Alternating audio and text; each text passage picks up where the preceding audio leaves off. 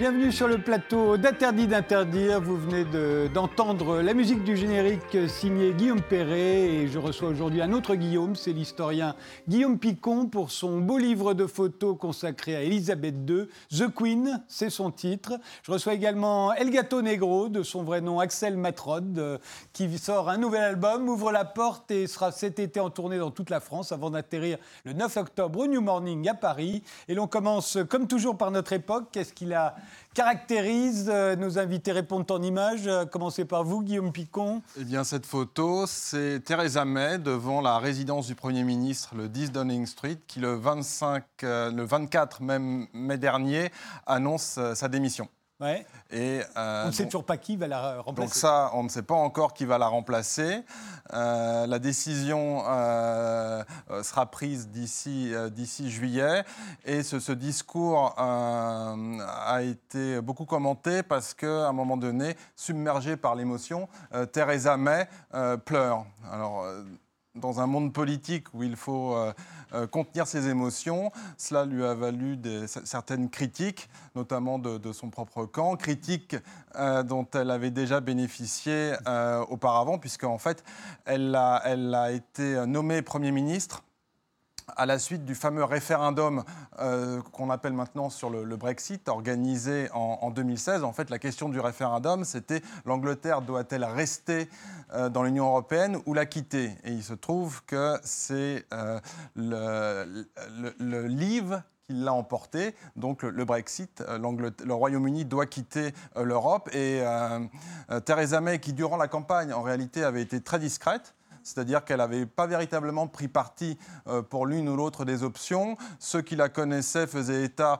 euh, de, ses, euh, opinions plutôt eurosceptiques. Et en fait, après l'annonce de la démission de son prédécesseur Cameron, eh bien, elle se porte candidate à la présidence du, du Parti conservateur. Et ayant été élue, c'est elle qui, le 13 juillet 2016, si j'ai bonne mémoire, est désignée officiellement Premier ministre. Et le jour même, rencontre, comme la tradition le veut, euh, la reine d'Angleterre, Elisabeth II. En Angleterre, ce n'est pas la reine, évidemment, qui nomme, euh, qui désigne, qui choisit son Premier ministre. C'est le, il faut être le président du parti qui a la majorité. Hein. Exactement. Donc ce sera le prochain président du Parti conservateur qui sera automatiquement euh, Premier ministre. C'est donc au parti de choisir le Premier ministre. Exactement. Ce sont les membres du parti qui choisissent le Premier ministre. Ce n'est plus le souverain britannique. Comme autrefois, il y a, il y a, bien longtemps. Et, et vous, El Euh, Bonjour. Votre photo, euh, la voici. C'est vous qui l'avez faite ou c'est pas moi qui l'ai faite. ça aurait pu, mais c'est pas mes mains ni mon téléphone. Hein, hein. Euh, même si je suis moi aussi assez lié à cet objet, toujours dans ma poche gauche. il fallait une photo pour représenter la génération, ma génération en tout cas. alors moi, je suis un petit peu inquiet et à la fois optimiste inquiet euh, par cet outil très pratique euh, qu'on utilise tout le temps. Mais en fait, je ne sais plus si c'est nous qui l'utilisons ou lui qui nous utilise. En fait. et, euh, c'est vrai, c'est souvent lui qui nous utilise. Et alors, c'est vrai que je suis un petit peu inquiet par rapport à, cette forme d'individualisme que ça crée aussi entre les gens. C'est-à-dire que, je ne sais pas, une chose très simple, dans la rue, on ne demande plus la direction à quelqu'un ou l'heure, on est toujours collé à à son téléphone et on le voit bien en, sortant du métro dans les grandes villes que sur les bouches de métro, tout le monde est euh, tête baissée. On, pense même qu'une une vertèbre supplémentaire va, va, nous pousser tellement on est arqué comme ça toute la journée en sur même temps, téléphone. On est connecté avec euh, la Terre entière. Moi, c'est l'impression qu'on en a. Et c'est comme ça qu'on nous le vend. C'est l'impression qu'on en a. Et moi, j'appelle ça un petit peu ensemble dans la solitude. Et, et, alors donc, je suis un petit peu inquiet sur les rapports humains et donc ça, fait partie euh, des, thèmes que j'aborde dans l'album, entre autres. Et puis après, bon, j'ai quand même bon espoir. Et puis, et, puis c'est pas du tout euh, une leçon que j'essaye de donner, mais c'est plutôt un, attention, garde à vous. Euh, et puis je me, je me, le mets à moi aussi, donc j'essaie de faire gaffe. Garde à vous, c'est un bon, euh, c'est une bonne formule d'ailleurs, parce que c'est vrai ben qu'on est un peu mobilisé. C'est la mobilisation générale, avait écrit un philosophe euh, Maurizio Ferrari, pour dire notre, notre rapport au téléphone portable, ça ressemble à une mobilisation générale. C'est ça, c'est ça. on est tous mobilisés. Donc c'est très pratique, ça nous, a, ça nous fait gagner beaucoup de temps et, et pas mal de confort, mais restons physiquement connectés les uns les autres avec le regard, la parole et le toucher, par exemple. Eh bien, commençons.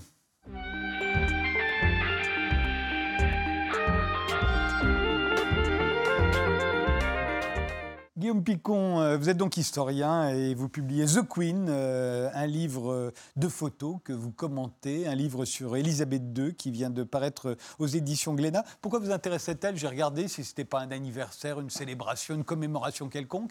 En 2019, il n'y a rien sur Élisabeth II. Hein. C'est vraiment. Non, non, en fait, c'est le hasard d'une rencontre. je, via une amie qui connaissait elle-même Jacques Glénat, un jour euh, nous nous retrouvons autour d'un café et elle me dit Ah, il y a un projet qui m'intéresse, un, beau livre sur Elisabeth II, mais j'ai pas le temps de le faire. Et puis Elisabeth II, il y a quand même beaucoup de choses amusantes et il faut quand même arriver à aller euh, au-delà des clichés, ces tenues vestimentaires aux couleurs vives, ces fameux euh, corgis, euh, Corgis, c'est ses chiens. Hein. Voilà, etc. J'organise une réunion avec Jacques Léna. Donc, Léna, donc, qui est éditeur de bande dessinée, exactement, de livres. Exactement. Et donc la réunion a lieu avec Jacques Léna et le, directeur du département livre illustré beau livre des éditions Glénat. Et c'est comme ça le sujet sujet évoqué, comme ça, sans, a priori. Euh, et Jacques Glénat s'enthousiasme pour le sujet. Ah bah oui, pourquoi pas. Euh, effectivement, j'ai pas de, livre euh, dans mon fond sur Elisabeth II. Le, le sujet m'intéresse, etc. ma mère s'intéressait à, à, la reine d'Angleterre.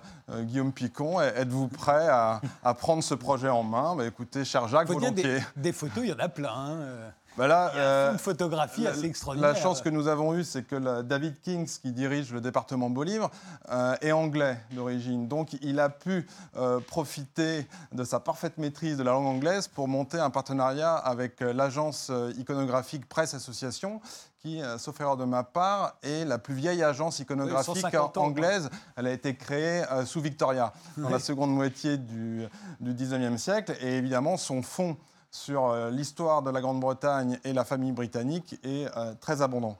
Alors justement, regardons la première photo qui est celle que vous avez choisie pour la, pour la couverture. C'est une très très jolie photo. Elle est plus belle qu'en que, qu'en nature. Hein. C'est juste après son couronnement. Euh, et pour cause En, 1953. La photo a été retouchée en fait. c'est encore à l'époque, on prenait des photos et comme ça, c'est une photo officielle qui a été largement diffusée.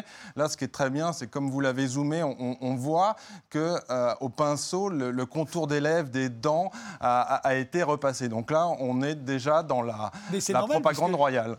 les, rois autrefois se montraient à travers les, tableaux qui déjà les retouchaient, évidemment, les sublimaient un peu. Et euh, dès l'instant où on passe à la photographie, on va retoucher beaucoup. Alors on connaît les, photos retouchées des mais il y a aussi les photos retouchées de la, de la famille royale britannique. Euh, alors il faut voir que Elisabeth, euh, II, elle est très jeune hein, quand, elle, quand elle, euh, elle accède au trône. Hein.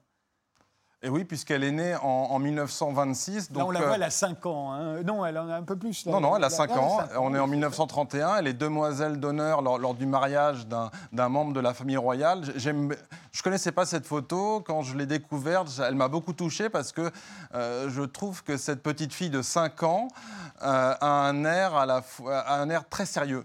Euh, à l'époque, elle n'est pas destinée à régner. Et en 1931, c'est son oncle qui, qui, va, qui, va, devenir le roi, Édouard VII. Puisqu'en en 1931, Son, son grand-père, Georges V, euh, règne toujours. Il, il mourra euh, cinq ans plus tard. Donc c'est une princesse de la famille royale qui n'est pas destinée à monter sur le trône, même si le prince de Galles, donc son oncle, le frère aîné de son père, n'a toujours pas d'enfant, n'est toujours pas marié. Mais il est toujours pas roi, donc on lui pardonne. Exactement. Mais il passe pour euh, aimer euh, multiplier les conquêtes. Mais ce qui inquiète le, roi, son père, c'est qu'il passe aussi pour euh, aimer les, femmes, les femmes déjà mariées. Qui fait jaser à la cour d'Angleterre, vous vous en doutez. Et résultat, on se souvient, il va abdiquer au bout de quelques mois hein, pour épouser la femme qu'il aime, Wallis Simpson. on sait qu'il est mort très âgé, celui qui devait s'appeler Édouard VIII, qui s'est appelé Édouard VIII, puisqu'il a régné, même s'il n'a pas été sacré. Et euh, donc elle n'aurait jamais dû. Euh, elle n'aurait pas dû euh, devenir, devenir reine. C'est Churchill qui avait été frappé par, par l'autorité qui émanait d'elle quand elle était enfant, peut-être à cette époque. Même un peu avant, je crois que Churchill avait été invité dans une des résidences royales à la fin des, années 20. Donc Elisabeth est, là avec ses grands-parents et déjà il a été frappé par effectivement son bon sens et son sérieux.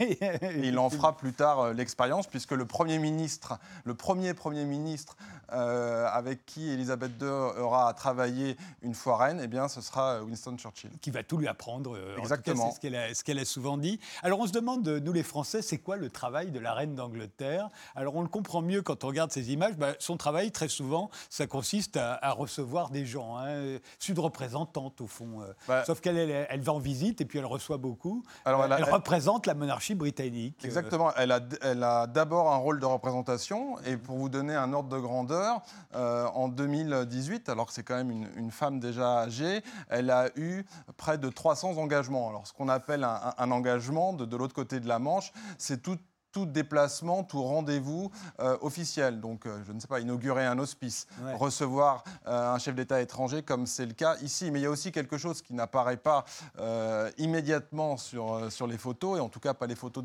pas les photos d'apparat, c'est que tous les mardis, la reine d'Angleterre reçoit le Premier ministre pour un entretien. Et cet entretien est privé, évidemment, et surtout, le, le- le con- ce que le Premier ministre sait, c'est que rien du contenu de cet entretien ne filtrera. Ce qui permet véritablement euh, d'avoir une discussion très libre de part et d'autre.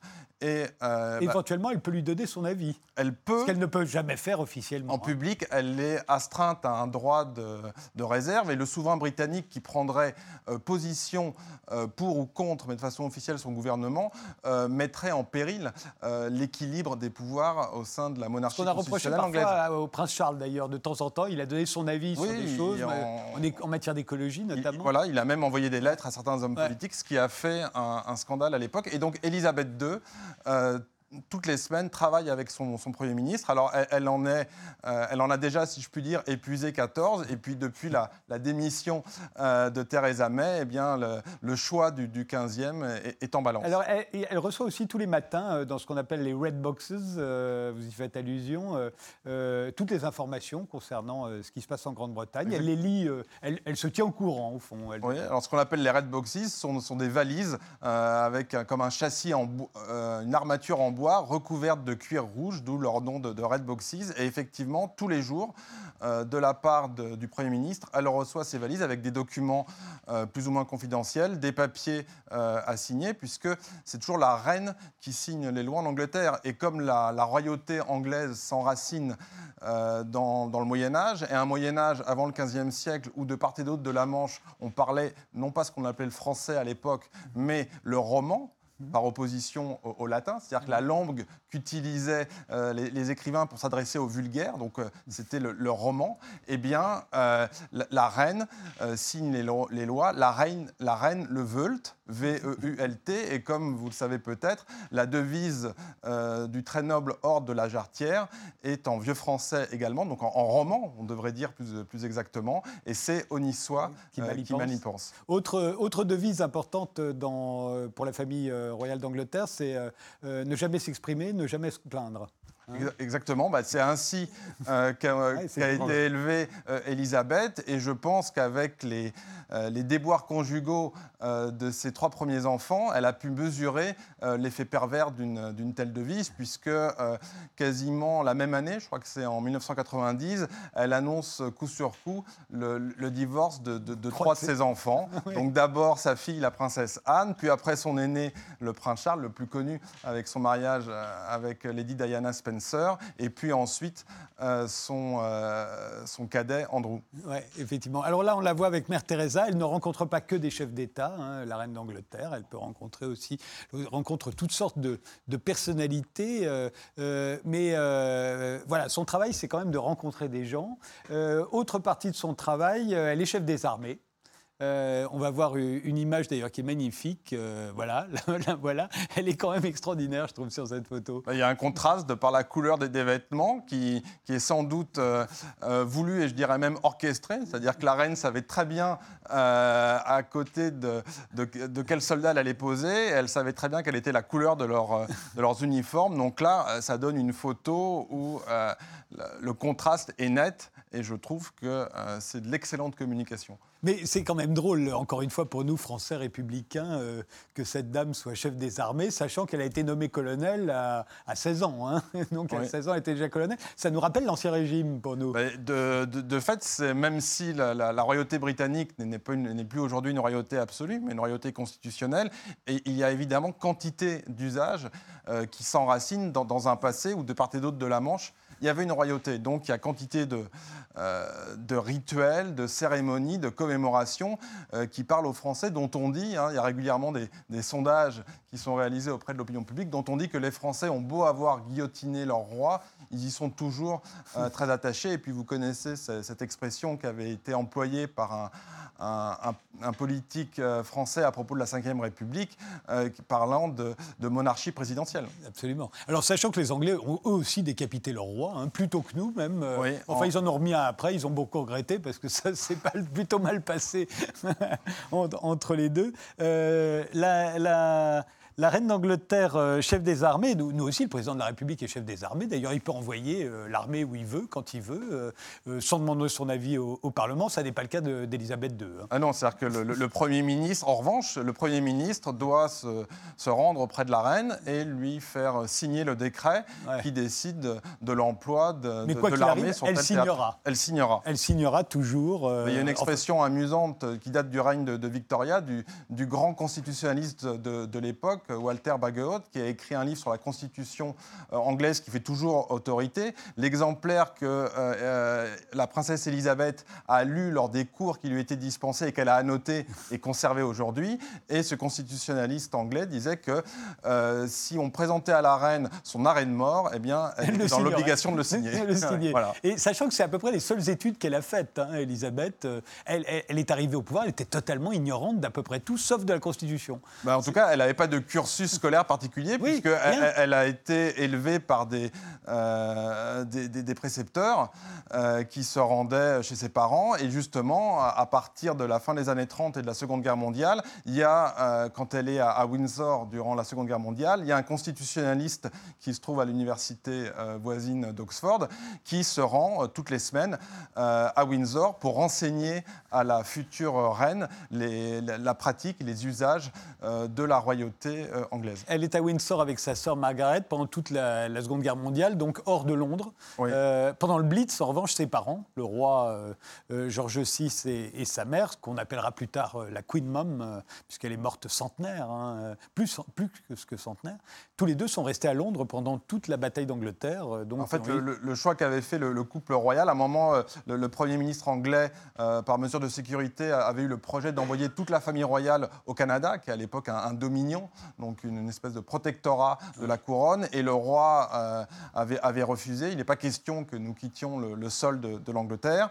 Et euh, durant le, Blitz, la journée le roi et la reine sont euh, à Buckingham, donc à Londres, et ils rentrent euh, dormir à Windsor tous les soirs, ce qui n'empêchera pas euh, le palais de Buckingham d'essuyer un bombardement et la chapelle d'être détruite. À propos de Dominion, on va voir la reine d'Angleterre avec Nelson Mandela. L'Afrique du Sud était un des Dominion anglais dès les années 20, parmi les premiers. ça nous rappelle qu'elle est la chef du Commonwealth. le Commonwealth, c'est plus de 53, 52, 55 53 États. Voilà, il y en avait juste une dizaine quand elle est arrivée au pouvoir. Là, on les voit tous représentés. Euh, il faut se, rappeler que la, reine d'Angleterre est aussi reine euh, d'Australie, reine de Nouvelle-Zélande, reine du Canada, reine de la Barbade, reine de la Jamaïque. Bah, reine de 12 États. Reine de des Bahamas, du Royaume-Uni. Etc., etc., etc.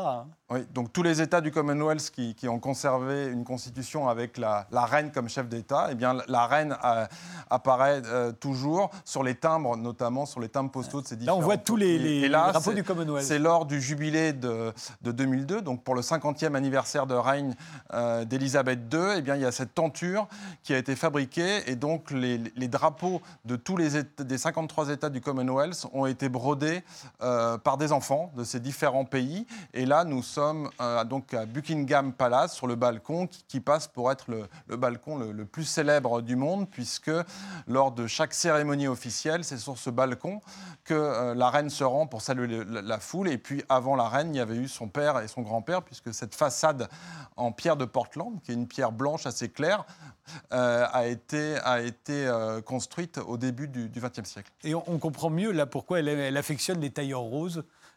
C'est que face à cette pierre, enfin devant cette pierre de Portland, le rose c'est quand même ce qui permet qu'on la voit. Quoi. Voilà. Et euh... en blanc serait foutu un, des arguments euh, avancés quand les gens parlent des, couleurs criardes que porte la reine d'Angleterre, c'est mais écoutez, euh, c'est pour être vu au milieu de la foule et pour être vu de loin. Et la réponse est imparable parce que de fait, ainsi on la voit.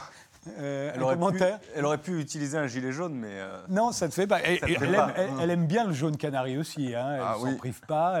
Elle a, toujours aimé les, couleurs. Une photo d'elle, alors là, on vient de la voir avec son mari, euh, mais une autre photo d'elle avec son mari, le prince Philippe, toujours un petit peu derrière elle. Hein, le protocole oblige. Ça fait 65 ans qu'il se tient derrière elle, quand même. Hein. Oui. C'est quand même. Un pas derrière elle, et il lui est arrivé de s'en plaindre, de dire qu'il en avait. il en a assez d'être toujours derrière la reine, non pas au même niveau, mais toujours un pas derrière et d'être là. Ça doit être. Euh, bon, il savait ce qu'il faisait en, l'épousant, hein, mais puisque quand il l'a épousée, euh, elle était il était déjà prévu qu'elle devienne reine. Il a eu du mal à l'épouser d'ailleurs. Hein. Euh, personne n'en voulait de, de Philippe Moonbatten. Ça, c'est le nom qu'il a pris, mais au départ, il ne s'appelle pas Moonbatten. Bah, c'est un grec. Oui, c'est un grec. un prince grec. exactement. Il descend d'un des frères du roi de, du roi de, Grèce. Et il se trouve que sa mère est une Mountbatten. Euh, donc un, des membres euh, d'une grande famille euh, anglaise. Elle était la, sœur d'un autre Mountbatten très célèbre qui s'est illustré durant la, Seconde Guerre mondiale et qui est Lord Mountbatten. Qui est devenu le vice-roi des Indes et qui est mort dans un attentat commis par l'IRA. Exactement. Et, et Philippe, alors on, a dit qu'il a, qu'il a, trompé beaucoup au départ quand ils étaient jeunes. vous n'avez rien trouvé J'ai rien trouvé. Je n'ai lu que des allusions. Donc il n'y a, pas de preuve des infidélités euh, que vous avez reçu un bac chiche secret pour, pour regarder le silence? J'aurais aimé, mais malheureusement, la, caisse est vide. Alors, on ne voulait pas de lui euh, parce que euh, parce qu'il est pas tellement parce qu'il était grec, c'est surtout parce que il n'avait pas d'argent. Il n'avait pas d'argent. ils avaient été virés de Grèce. Brillant, brillant, soldat dans, dans la, dans la marine anglaise. Ses, ses sœurs avaient toutes épousé des Allemands qui étaient tous devenus nazis, des princes allemands qui étaient plus ou moins nazis pendant la guerre. Oui, et qui n'ont pas été invités lors du, du mariage célébré officiellement en 1947 dans l'abbaye de Westminster. Il y a quand même sa mère à lui qui était folle. Euh, oui, euh, et qui a, fini, qui a, fini, religieuse. Oui, voilà. Donc ceci ne provoquant pas obligatoirement cela, mais enfin, elle était une vraie schizophrène. Euh, elle a été internée pendant longtemps. On dit, on dit qu'il est un peu con. Qu'est-ce que vous en pensez?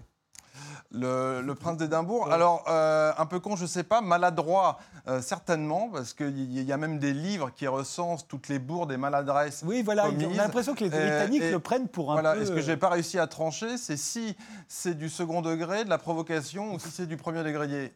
Et effectivement, si c'est du premier degré, c'est inquiétant. Ça, dénote un certain manque de, finesse. Oui, et pourtant, euh, en même temps, il était très beau. Hein. Euh, on comprend qu'elle en soit tombée amoureuse tout de suite dès qu'elle ah bah, les, les photos euh, du, du, prince d'Édimbourg jeune, on, croirait une photo réalisée au studio Harcourt oui, oui, à, l'époque. Magnifique. Hein. Et elle réussit à l'imposer.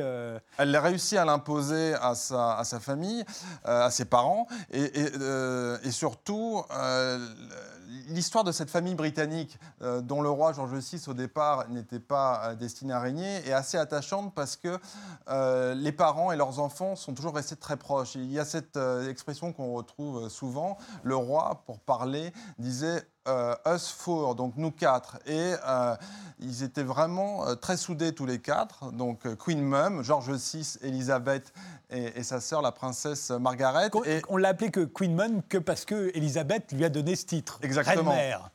Euh, une fois qu'elle est devenue reine, elle l'a nommée reine-mère. Et donc les parents voulaient, je crois sincèrement, euh, le bonheur de, leur fille. Et comme vous venez de, le rappeler, quand le, roi meurt prématurément, parce que ce dont il faut se rendre compte, c'est quand Élisabeth euh, épouse le, prince Philippe, ils sont convaincus tous les deux qu'ils ont 20 ans devant eux. 20 ans de vie de couple. Le roi George VI restera. Lui, pour l'instant, n'a qu'un désir, c'est continuer à mener une brillante carrière d'officier dans la marine britannique. Et euh, en fait, ce qu'ils ignoraient, c'est que le, roi, qui était un fumeur invétéré, plus de deux paquets de cigarettes par jour, qui avait été euh, prématurément épuisée par le stress lié à la conduite du pays durant la Seconde Guerre mondiale, eh bien, en fait, va avoir un cancer, un cancer de, la plèvre et des, insuffisances respiratoires et, nerveuses. Et donc, en 1952, alors que le, Elisabeth et son mari sont en voyage officiel où ils représentent le roi pour une tournée à travers les États du Commonwealth, qui commence par le Kenya, eh bien, elle apprend le décès euh, le décès de, son père. Et là, elle revient précipitamment en Grande-Bretagne. Et sa mère, eh bien sa mère, elle, est, très, très attachée, si je puis dire, à Buckingham. Et je pense que de, passer du statut de, de, reine au sens d'épouse du souverain régnant à celui de reine, reine-mère, eh bien, ça n'a pas dû lui être quelque chose de très agréable. elle l'a gardé un peu à Buckingham. Voilà. Et hein. donc, la nouvelle Elisabeth II a autorisé, enfin, a laissé sa mère quelques mois à Buckingham Palace. Donc, la nouvelle reine ne s'est pas empressé d'intégrer euh, le, palais royal. Et surtout, comme vous l'avez rappelé, pour ménager en quelque sorte la, la susceptibilité de sa mère, elle lui a conféré euh, ce titre officiel alors que Victoria, Victoria avait carrément viré sa mère de Buckingham. Bah, à l'époque, elle s'entendait pas du tout, mais ce qu'on dit, c'est que Victoria est connue pour avoir tenu tous les jours un, journal très précis qui a été édité depuis. Et après la mort de sa mère, euh, elle aurait écrit dans, son journal qu'elle regrettait de, s'être fâchée, de s'être froissée avec sa mère. On fait une pause, on reviendra sur euh, The Queen, sur la reine Elisabeth, mais d'abord on va s'intéresser à El Gato Negro.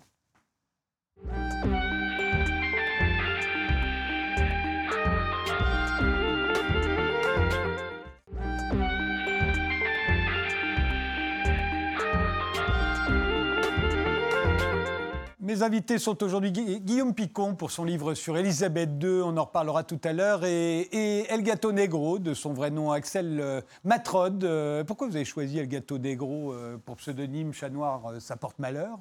Depuis l'Égypte antique en plus, ces présages de mort. pourquoi avoir choisi un pseudonyme pareil C'était une façon de conjurer le sort peut-être, mais c'est pas un nom que j'ai choisi, c'est plutôt un nom qu'on m'a donné. Ah oui Ça s'est passé en Andalousie, à Grenade où j'ai fait mes débuts. Donc j'étais musicien de, des rues. J'ai commencé d'abord dans le métro à Barcelone et ensuite dans les rues de Grenade. Et c'est un, un, punk belge fou qui m'appelait sans arrêt le chat noir. Et, ça, a commencé comme ça. Et les Espagnols qui m'ont rencontré dans la, ville et qui m'entendaient jouer soir et nuit dans les rues de Grenade m'ont surnommé El Gato Negro et, c'est resté. Et c'est resté euh, le nom, euh, votre nom, le nom du groupe, euh, parce que vous n'êtes pas tout seul. on va vous retrouver dans un clip qui date un peu, c'est 2015. la chanson c'était Vamo Negra. C'est ça. on vous écoute. Ven a gozarla. Rica mi cumbia, mami. Ven a bailarla. Ven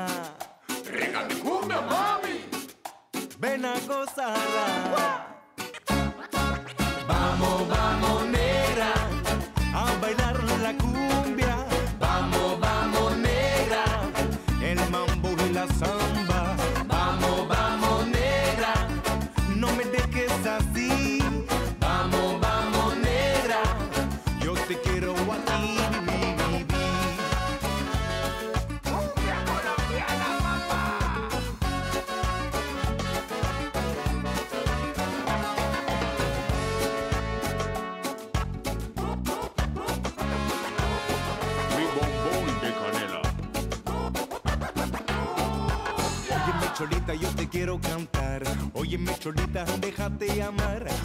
Cholita, yo te quiero cantar. Óyeme, cholita, déjate amar.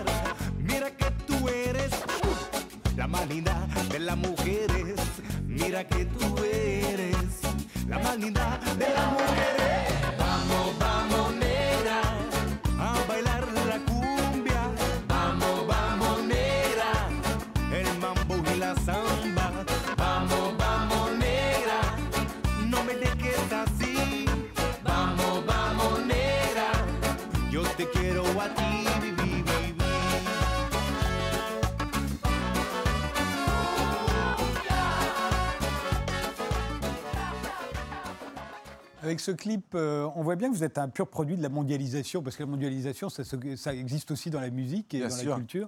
On voit là, au fond, un jeune Toulousain qui, qui fait de la musique sud-américaine euh, euh, avec un nom de là-bas. Pour moi, c'est ça la mondialisation. hein. Ouais, ouais, c'est le mélange. Oui, c'est à ce point, c'est qu'on peut endosser quasiment l'identité culturelle des autres. On parle d'ailleurs d'appropriation culturelle. Est-ce que vous ne seriez pas, seriez pas un, un exemple d'appropriation Ben, culturelle? Euh, je pense que je me suis carrément fondu euh, dans le continent euh, latino-américain pour essayer de devenir. Donc c'était vraiment une recherche pour essayer de comprendre comment ça fonctionne. Donc je suis parti quand même une dizaine d'années entre le Mexique et l'Argentine, donc tous les pays qui, qui, qui par- qui séparent ces, ces deux, ces deux pays-là. Et donc euh, ma quête, c'était vraiment d'e- d'essayer de comprendre comment... Et pourquoi ça, vous savez d'où ça vous est venu Puisque l'Espagne d'abord, Ouais. l'Amérique du Sud ensuite, vous êtes de Toulouse. Ouais, Euh, bon, c'est euh, pas très loin, mais vous auriez pu, comme beaucoup, être fasciné par le, par le monde anglo-saxon et, Ouais. et, et- et- et vouloir faire du rock. euh. C'est complètement un hasard en fait. Euh, quand j'ai 15 ans, j'étais dans l'imprimerie, j'ai fait un CAP, donc j'ai pas fait d'études, pas plus que ça en tout cas. Et le patron de la, boîte m'a offert une guitare euh, à la fin de mon stage, donc je dois avoir 18 ans. Je me retrouve avec cette guitare et, euh, et j'ai envie de partir, j'ai envie de partir découvrir. Et puis après trois ans de, stage enfermé dans une, fabrique, dans une usine, j'ai besoin d'aller voir ailleurs. Et j'ai une petite copine qui m'amène, qui me propose de partir au Brésil. Et j'aurais pu atterrir à Madagascar, en Thaïlande ou n'importe où. Et ça a été le Brésil. Euh, ce qui est assez drôle, c'est qu'en plus, au dernier moment, euh, la petite amie n'a pas pu venir, donc je me suis retrouvé tout seul au Brésil avec ma guitare à 18 ans. Mais le Brésil, c'est la bossa nova, ce qui n'est pas tellement la musique que vous faites d'ailleurs. Non, hein. vous mais êtes plutôt mon- salsa. C'est ça, mais euh, ça a été mon premier pied en Amérique latine, donc je ne pensais pas que ça déclencherait en fait cette, cette espèce de passion et de deuxième personnalité carrément. En fait, ça a réveillé chez moi un, un latin et, et, euh, et tout le monde, même moi, j'ai pensé à un moment que j'étais euh, sud-américain. Alors, ce, nouvel album qui vient de sortir euh, s'intitule Ouvre la, Ouvre la porte. Il Ouais. est plus africain, celui-ci. Ouais. hein. Vous l'avez enregistré euh, alors à Bogota, au Mexique, comme d'habitude, mais aussi à Ouagadougou. Les paroles sont en français, c'est nouveau. Ouais. Et, voilà ce que ça donne. On en regarde et on en écoute un extrait.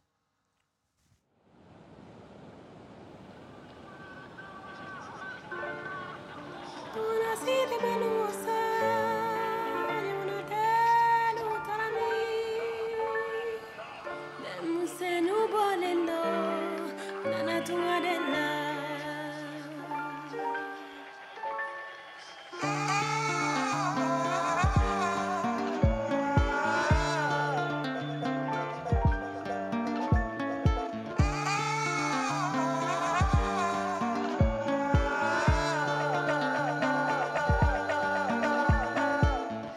sommes des milliers qui arrivons sur le sable.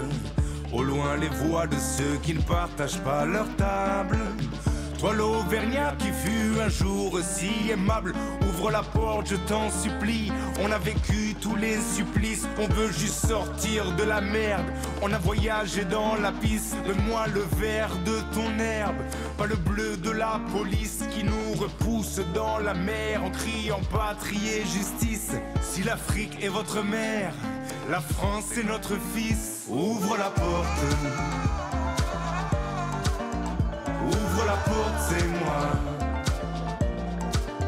Ouvre la porte. Ouvre la porte, c'est moi. Tu peux choisir de barricader tes rues. Laisser mourir ou faire celui qui n'a pas vu. Elle est à toi, cette chanson, toi l'Auvergnat, mauvais garçon, ta politique du repli qui voudrait noyer le poisson. Pas le bon papier, contrefaçon, contre le mur, de toute façon. Pas par ici, retour maison, maman là-bas qui risque la prison. Mais tu crois quoi? Tu m'envoies où? Viens nous on aide si tu as les couilles. Là-bas c'est le feu, là-bas il fait faim. Ouvre les yeux et donne la main. Ouvre la porte. Ouvre la porte, c'est moi. Ouvre la porte. Ouvre la chapeau, c'est moi. Alors, il y a beaucoup de questions qui nous viennent quand on regarde euh, ce clip. Euh, euh, premièrement, où c'est tourné? Je suppose en France, puisque... C'est tourné en France, euh, dans le sud-ouest, pas, pas très loin de chez moi, euh, en partie à côté de Perpignan. Et, euh, Il y a des endroits incroyables en France. il y a plein d'endroits. Non, mais c'est vrai qu'on on peut être très vite dépaysé et euh, on pourrait se croire dans le Colorado. ou, euh, Ouais. Et euh, alors, euh, Guillaume voulait savoir, euh, cette sculpture qu'on voit, ça fait partie des La sculptures qu'on peut voir de- depuis l'autoroute Ouais, en général? Exactement, ouais, c'est une sculpture, on passe, on passe devant quand on descend, c'est la route qui mène à Barcelone, tout ça, et on, on passe devant. On la, on, la, on la voit pas forcément et on en, là on en a profité pour, pour tourner autour et jouer avec. Ouais. Alors, c'est une chanson, on l'a bien compris, sur les migrants. Euh, Ouais. Les deux jeunes euh, garçons qu'on voit, d'ailleurs, je crois, sont, ont été des migrants. hein. Ouais, ouais, ouais. Donc c'est euh, Kwame et Moussa qui ont accepté de rejouer leur propre histoire pour ce, pour ce clip. Donc c'était une journée de tournage assez intense et en émotion et assez fort parce qu'on leur a demandé clairement de, de- de revivre un parcours un peu cauchemardesque qui a duré pas loin de 4 ans quand même pour eux. Donc ils sont partis de chez eux, ils ont fui euh, leur, pays. L'un d'eux, sa, famille a été décimée, il a été recueilli par une bonne sœur qu'il a euh, cachée pendant un moment euh, dans son pays. Et puis ensuite, elle a, dû le, laisser livrer à lui-même avec, euh, je crois, avec 500 euros en poche. Et il a décidé de- de- de- d'essayer de, rejoindre l'Europe pour, s'en sortir. Il a, mis 4 ans à arriver. Donc, le- leur faire tourner le clip, c'était c'était assez dur en fait. De, de- Vous dites dans, dans cette chanson, le ciel ne t'appartient pas, le sol ne t'appartient pas. Ouais. Ça se discute, hein. il y a des lois internationales quand même qui, font- qui font qu'on a privatisé l'espace euh, Ouais, euh, terrestre, aérien euh, et même maritime. bien sûr. On peut gérer ça et on gère cela d'ailleurs comme une propriété privée. Ouais, et alors ça, c'est pour moi, à mon goût, quelqu'un qui est... Qui j'ai beaucoup voyagé et j'ai toujours été étranger, mais bienvenu et avec un passeport français, Voilà. on n'a aucun problème, voilà, pour Ah. être. Au fond, euh, vous êtes un migrant vous-même, vous le dites vous-même, vous avez essayé de vous immerger d'ailleurs dans la... complètement. Vous êtes allé travailler, vous êtes allé vivre. Ouais, exactement. Et, et c'est pour ça que j'ai du mal à concevoir que dans l'autre sens, c'est interdit en fait. Ouais. Et, et, euh, et personne ne nous empêche de construire un hôtel euh, au Mexique, au Maroc. Mais par exemple, un Marocain, un Mexicain a beaucoup plus de mal pour venir euh, simplement étudier en France. Ou, Ouais. Donc, euh, donc voilà, c'est cette, euh, choses que j'ai n'ai pas réussi à accepter encore et, et que je n'accepterai jamais. Vous aviez, au départ, vous avez- faisiez la Manche euh, avec votre guitare, Ouais. vous disiez à Barcelone, euh, en Espagne. Est-ce que, est que ça permet de vivre? Ouais, ça paraît de vivre euh, même bien, et surtout ça, paraît- ça permet de, de vivre libre. Comme, comme je racontais un peu avant, euh, donc sérigraphe, imprimeur, avec 35-40 heures par semaine, très peu de vacances. Et quand j'ai compris qu'avec ma guitare et mes chansons, je, pourrais, je pouvais arriver à vivoter, j'ai dit plus jamais, plus jamais, je vais m'enfermer dans le bruit et les produits chimiques. Et donc, euh, Aujourd'hui, vous êtes assez nombreux. Alors, c'est un groupe euh, qui, a, qui, a, qui a sans doute beaucoup évolué avec le temps. Euh, mais là, on va voir le teaser de votre tournée de l'été, la tournée 2019. On voit à quel point vous êtes nombreux sur scène. Vous allez nous dire, est-ce que c'est rentable? Est-ce qu'on peut être aussi nombreux sur une c'est scène? de plus en plus difficile. On était encore plus nombreux avant. Et, et c'est marrant qu'on parle de ça parce que euh, pas plus, tard- pas plus tard qu'avant-hier, j'étais dans un festival euh, qui s'appelle Wheel of Green, un gros festival à Vincennes. Et je ne sais pas combien de groupes j'ai vus, il y avait très peu de musiciens. À chaque fois, c'était oui, des- des toujours. groupes- Comme sur les scènes de théâtre, on préfère les pièces à deux Ouais. personnages que les pièces à, Et- à et- 10 euh, personnages. hein. Et ça me fait un petit peu peur. hein. En tout cas, euh, ça, ça doit faire peur sur- surtout aux musiciens, aux trompettistes, par exemple. Qu'est-ce qu'ils qu'est-ce qu'ils vont devenir? Euh, Mais je pense que c'est un courant. c'est ça, ça reviendra, les musiciens. Là, c'est c'est pas, c'est pas la mode, mais euh, il y a En un côté temps- budget aussi. En même temps, c'est la mode pour les musiciens de- d'aller sur scène parce que c'est là où finalement on gagne sa vie. Euh, Ouais. Mais quand on est nombreux comme vous, on se demande si vous la gagnez si bien que ça. On, on- on regarde On quelques va en parler, images. ouais.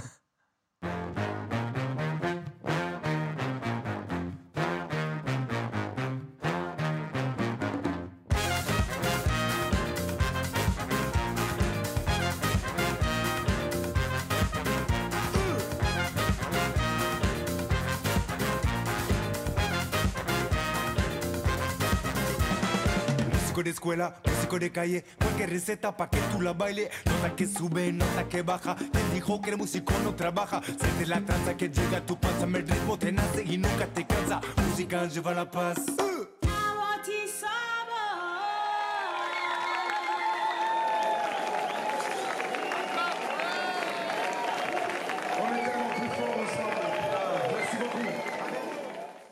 Habituellement, les chanteurs veulent se rajeunir. Vous, on dirait que vous voulez vous vieillir. hein. Quand on vous voit sur scène ou en photo euh, avec vos lunettes, vous avez l'air beaucoup plus âgé que là sur ce Ah bon, c'est vrai Ah bah oui, largement. Vous avez l'air tout jeune là. Écoute, bah merci. hein, C'est peut-être le maquillage aussi qui m'a non, un petit crois coup pas. de Non, main. non, non, ça sert à rien le maquillage. C'est juste pour les lumières. Euh, non, non, vous voulez vous vieillir, on voit bien. Et en tout cas, euh, j'essaye de, de- de réveiller le gourou qui est en moi euh, avant de monter sur scène, ça c'est évident. Donc plein de, plein de gris-gris et, des choses qui m'ont été offertes en, en Amérique latine. Et je me cache un petit peu derrière, euh, derrière ce personnage, aussi pour être tranquille une fois que le concert Et est d'ailleurs. Guillaume avait une, une question sur le décor de, de- de l'album qu'on voit euh, sur une nouvelle photo derrière vous. Euh, vous demandiez. euh, Oui, je trouve ce- le- le- que le, la- la- le visuel de la couverture de l'album est, est superbe et donc je me demandais comment euh, El Gato Negro avait composé ce visuel parce qu'il y a une multitude d'objets et ouais. je suis curieux de leur histoire. Alors, on a fait. euh, ça, c'est chez un ami qui, donc, qui est photographe. D'ailleurs, on le salue, c'est Elliot Brouet. Euh, il m'a proposé de ramener toutes mes affaires, tous mes gris-gris, justement, que j'avais ramenés de voyage, et les siens qu'il avait dans son appartement. On a tout vidé chez lui. C'est un appartement qui se trouve à Barbès. Et on s'est mis à installer euh, toute une nuit ensemble. En, en écoutant de la musique, on s'est fait un décor comme ça de tous nos trucs qu'on avait ramenés de voyage un peu partout. Donc, c'est des choses qui m'ont été offertes. Euh, C'est- de la verroterie pour touristes, quoi. Je vois, un, c'est- je vois un chasse-cauchemar indien, là. euh. Oui, non, mais il y a- il y, a vraiment tout et n'importe quoi. On a tout mélangé. Il y a, il y a une raquette de squash euh, de son grand-père. C'est vraiment un mélange de, de- de tout ce qui, des objets qui nous, qui nous rappellent des choses. Il y a aussi des, des- beaucoup de plumes, qui, dont la couronne de plumes qui, m'a été offerte par les Maracamés au Mexique. Donc c'est une communauté de chamans dans le désert mexicain. Donc c'est un peu mes, mes trophées, mes gris-gris et les, les choses que je ramène de chaque voyage pour me souvenir un peu de. Vous serez donc euh, en tournée dans toute la France. On va pas donner les dates. Vous allez vous, vous, Il y en a vous- plein. vous calculez les. Vous allez être dans un nombre de festivals pas possible. Il suffit d'aller sur votre site pour les retrouver. Ouais. Il y a une date quand même euh, à retenir. C'est le 9 octobre à Paris au New Morning. Exact. Euh, et d'ici là, vous n'allez pas chômer. Euh, ben, on va retourner du côté de la reine d'Angleterre pour terminer cette émission. On fait ça tout de suite.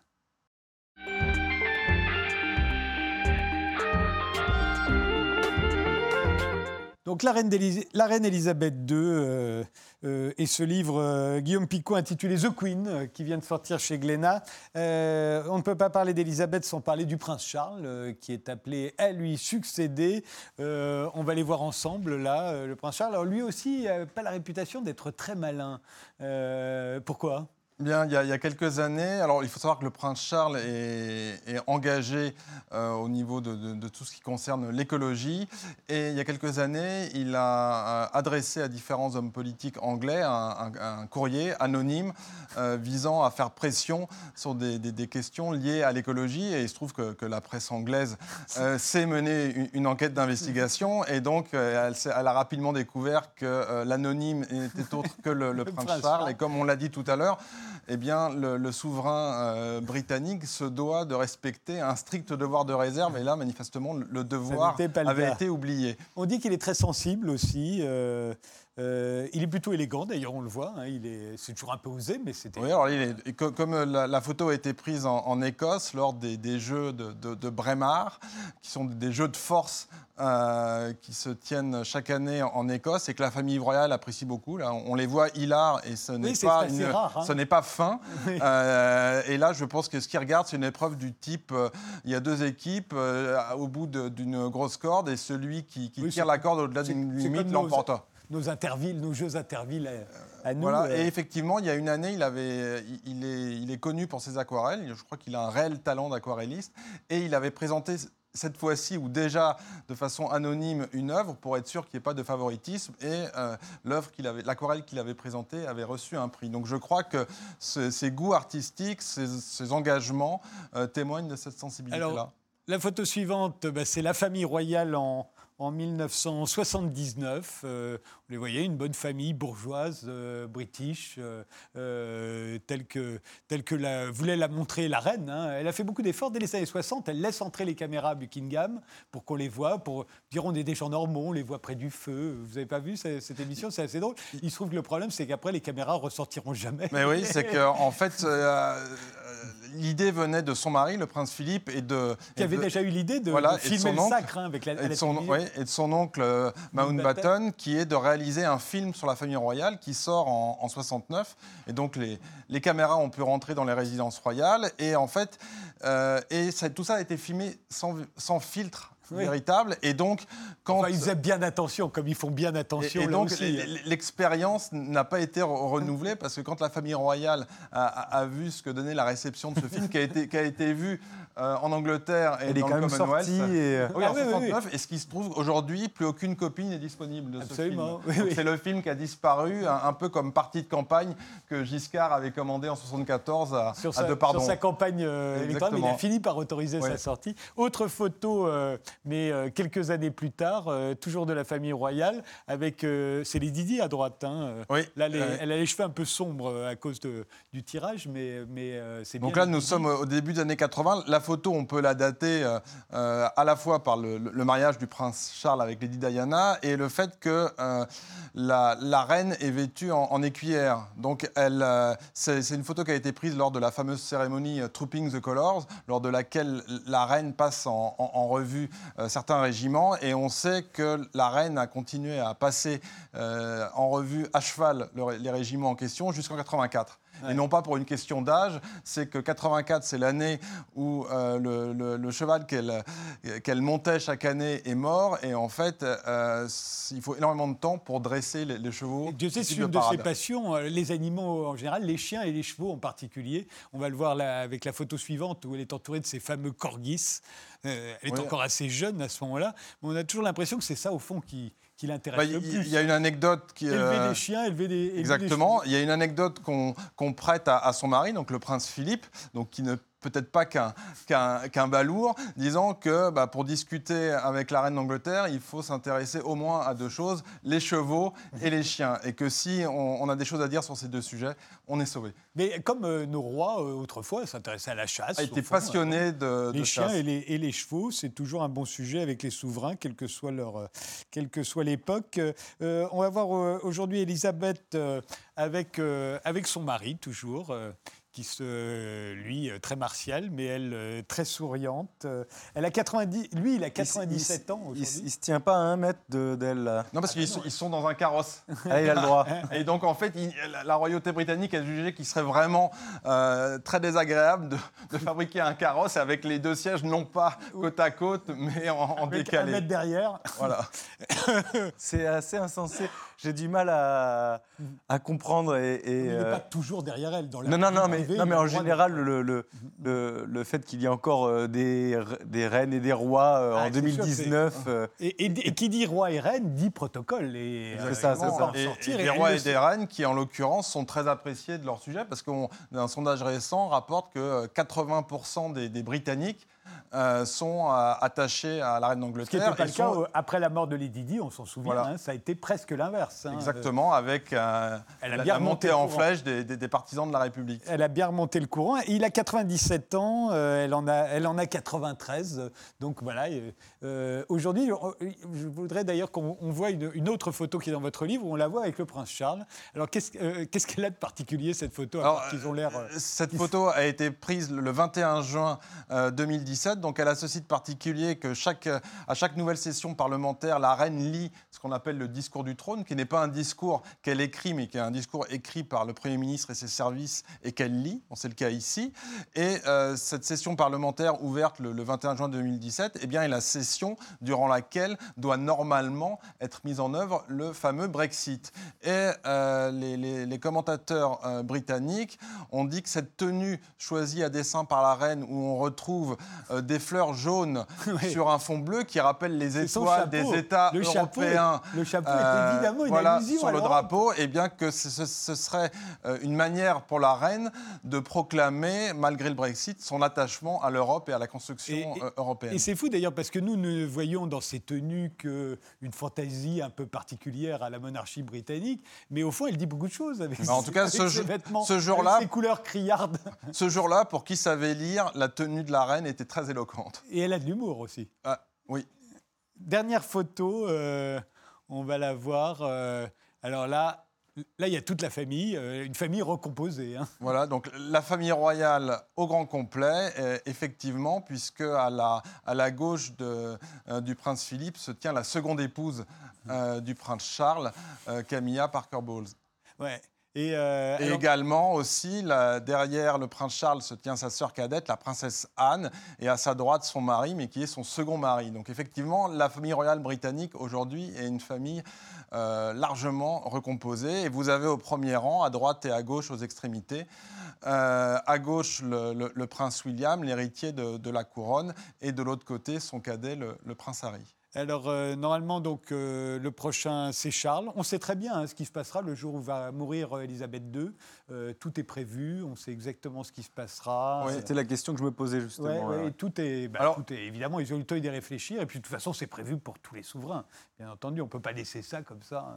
Non, alors certains, euh, euh, à un moment, certains euh, journalistes spéculaient sur le fait est-ce que la reine euh, se, se retirera, euh, abdiquera Et C'est en fait, genre. en fait, dans la famille royale britannique, ce qu'on oublie, c'est que ce, ce- ce que vous évoquiez tout à l'heure, l'abdication d'Édouard VIII a été un réel traumatisme. C'était comme le, manquement d'un roi au devoir de sa charge, parce que Ouais. être roi, c'est avoir des privilèges, mais ça oblige également. Et pour la Et puis, reine, il coûte cher quand même à la- Voilà, au pays. hein, donc, ils ont intérêt à Et- faire leur boulot jusqu'au bout. Et pour la reine, manquer à ce qu'elle considère comme les devoirs de, de sa charge, sauf incapacité euh, euh, physique, il- n'en est absolument pas question.